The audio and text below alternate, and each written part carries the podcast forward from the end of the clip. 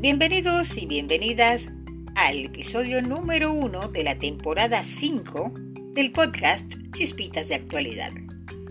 Quiero en esta ocasión hablarles acerca de una condición natural considerada en el pasado como símbolo de sabiduría, experiencia y cordura, y que en la actualidad a veces es rechazada, sobre todo por las mujeres. Me refiero a las canas. De esto y más conversaremos a continuación. Soy Edith Sánchez con estudios en comunicación, gerencia de empresas y en ciencias gerenciales. La canicie, como se denomina a la aparición de canas, es una consecuencia directa del envejecimiento, pero también es sinónimo de madurez emocional. Independientemente de la edad, significa que emocionalmente hemos adquirido muchas vivencias con aprendizaje y lecciones de gran valor. Aunque durante mucho tiempo las canas eran consideradas algo prohibido, ya que se pensaba que eran signos de vejez o de desarreglo. Pero no hay nada más erróneo que pensar de esta manera. La canicie es la decoloración de nuestro cabello como resultado de la pérdida de melanina, un pigmento que le da color a nuestra piel iris de los ojos, cabellos y otros.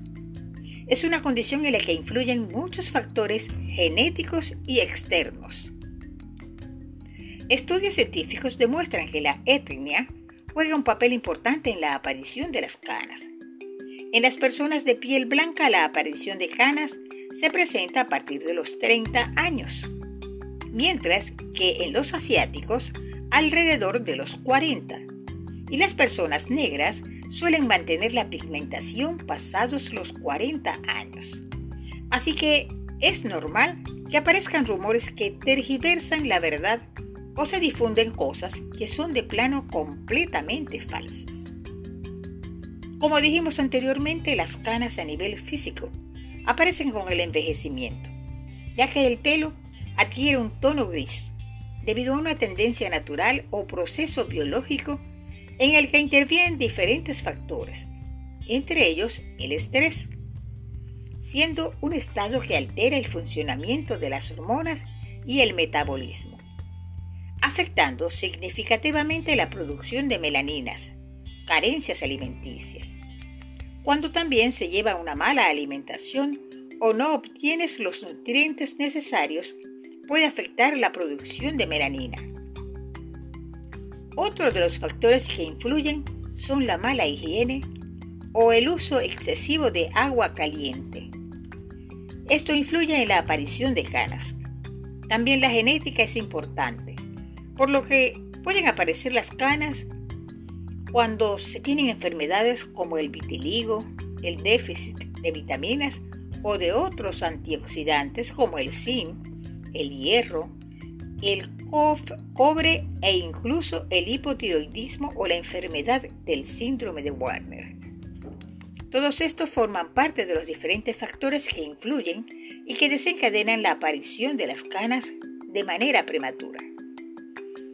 Existen una serie de mitos alrededor de la aparición de las canas, entre ellas que una cabellera blanca te hace ver más vieja o más viejo. Esto es totalmente falso ya que las canas comienzan a aparecer alrededor de los 20 y de los 30 años.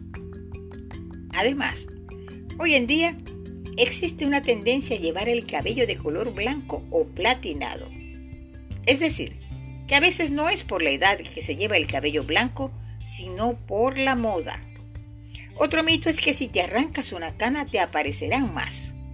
Este mito surgió de nuestras abuelas o bisabuelas, pues esa idea no tiene ninguna evidencia científica, por lo cual es mejor recortarla y no arrancarla, ya que esto sí podría dañar el folículo. Luce tus canas, déjalas salir. Las canas son un símbolo de madurez y desapego, que surgen después del esfuerzo por integrar estos dos conceptos o valores. Y hasta aquí este podcast. Nos encontraremos nuevamente en el próximo episodio de Chispitas de Actualidad. Y recuerda, una mente negativa nunca podrá darte una vida positiva.